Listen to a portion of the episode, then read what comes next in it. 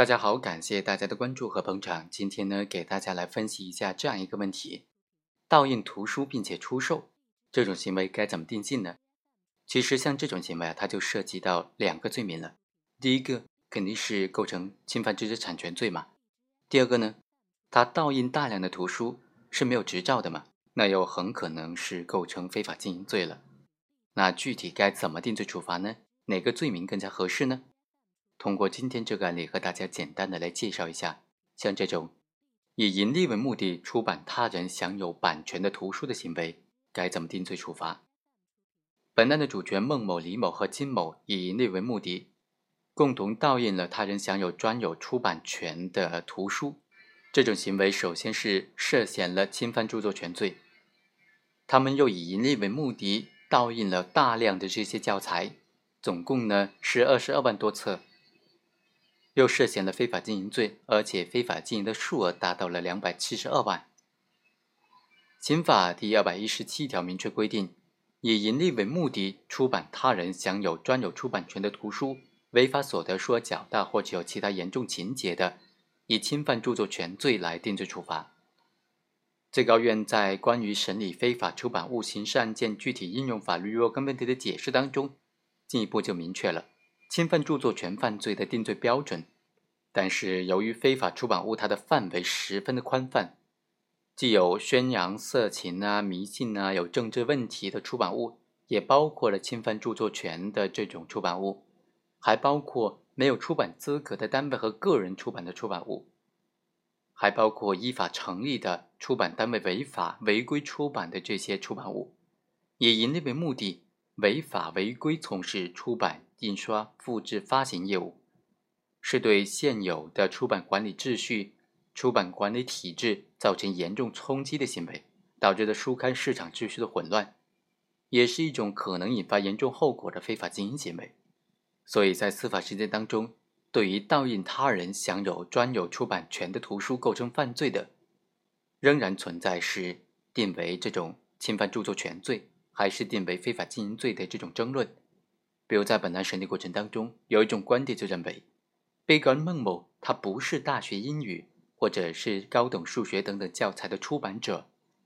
被告人李某和金某他身为印刷业务的从业人员，对此也是明知的，却为了谋取非法利益，违反了出版管理条例，因为出版管理条例当中明确规定，印刷或者复制单位。不得接受非法出版单位或者个人的委托印刷报纸、期刊、图书或者复制音像制品、电子出版物；不得擅自的印刷发行报纸、期刊、图书或者复制发行音像制品、电子出版物。本案当中，两个印刷业务的从业人员接受个人委托，违法印刷的大学英语等等教材，不仅侵犯了外语教育出版社和高等教育出版社的著作权。还严重扰乱了出版市场的管理秩序，情节特别严重。他的行为同时触犯了侵犯著作权罪和非法经营罪。根据最高院最高检出台的《关于办理生产销售伪劣商品刑事案件具体应用法律若干问题的解释啊，实施生产销售伪劣商品犯罪，同时构成侵犯知识产权、非法经营等等其他犯罪的，依照处罚较重的规定来定罪处罚。所以呢，本案当中应当按照处罚较重的非法经营罪来定罪处罚。我们认为呢，以非法出版物为犯罪对象的非法经营行为和侵犯著作权罪之间是普通法条和特别法条之间的法条的竞合。什么是法条竞合呢？指的是行为人实施一个犯罪行为，同时触犯了数个法律条文，仅仅选择适用一个条文来定罪处罚的情形。在普通法条和特别法条发生竞合的情况之下。用特别法条来对行为人定罪量刑是一般的原则，主要依据在于说，特别法条的规定已经包含在普通法条之中，触犯特别法条的行为必然同时触犯普通法条。当立法机关已经在规定了普通法条能够对行为人的犯罪行为进行评价的情况之下，又规定了特别法条，这就说明立法者认为。适用普通法条不足以对行为人的行为进行全面的、恰当的评价，所以才需要适用特别的法条对行为人的行为进行全面、特别的评价。因此呢，一般都应当适用特别法条来定罪处罚，否则的话，特别法条的设置就没有意义了。当然，特别法优于一般法呢，这种原则也是有例外的，那就是当立法机关认为适用特别法条不能够对某一行为做出全面恰当的评价的时候，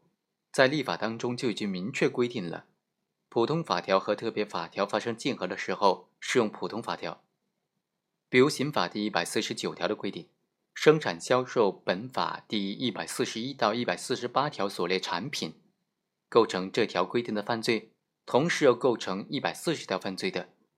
就依照处罚较重的规定来定罪处罚。所以啊，当刑法第一百四十条生产销售伪劣产品罪和第一百四十一到一百四十八所规定的生产销售特种伪劣产品犯罪之间发生竞合的时候呢，这就不适用这种特别法优于普通法的这种法律适用原则了，而应当适用重法优于轻法的法律适用原则，按照处罚较重的法条来定罪处罚。就本案当中，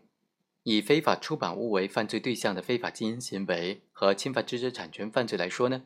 刑法第二百二十五条规定的是普通法条，而二百一十七条呢就是特别法条。在刑法没有做出特别规定的情况之下，就应当采用特别法优于普通法的这种适用原则，以侵犯著作权罪来定罪处罚。最高院在出台的关于审理非法出版物刑事案件具体应用法律若干问题的解释当中，就明确的肯定了这一原则。违反国家规定出版、印刷、复制、发行、司法解释当中规定以外的其他严重扰乱、危害社会秩序和市场秩序的非法出版物，情节严重的，就按照刑法第二百二十五条的规定，以非法经营罪来定罪处罚。也就是说。对于以非法出版物为犯罪对象的犯罪行为，只有在没有特别法可以适用的情况之下，才能够适用刑法第二百二十五条以非法经营罪来定罪处罚。最高院出台的关于办理生产销售伪劣商品刑事案件的司法解释当中也规定，实施生产销售伪劣商品罪，同时构成侵犯知识产权罪、非法经营罪等等其他犯罪，那么就依照处罚较重的规定来定罪处罚了。这里指的是啊，行为人生产销售伪劣产品的犯罪过程当中，他的手段行为、方法行为或者结果行为呢，同时构成了侵犯知识产权、非法经营等等其他的犯罪行为的情形，这就属于刑法理论当中的牵连犯了。当然，对于牵连犯呢，就应当按照处罚较重的规定来定罪处罚。好，以上就是本期的全部内容，我们下期再会。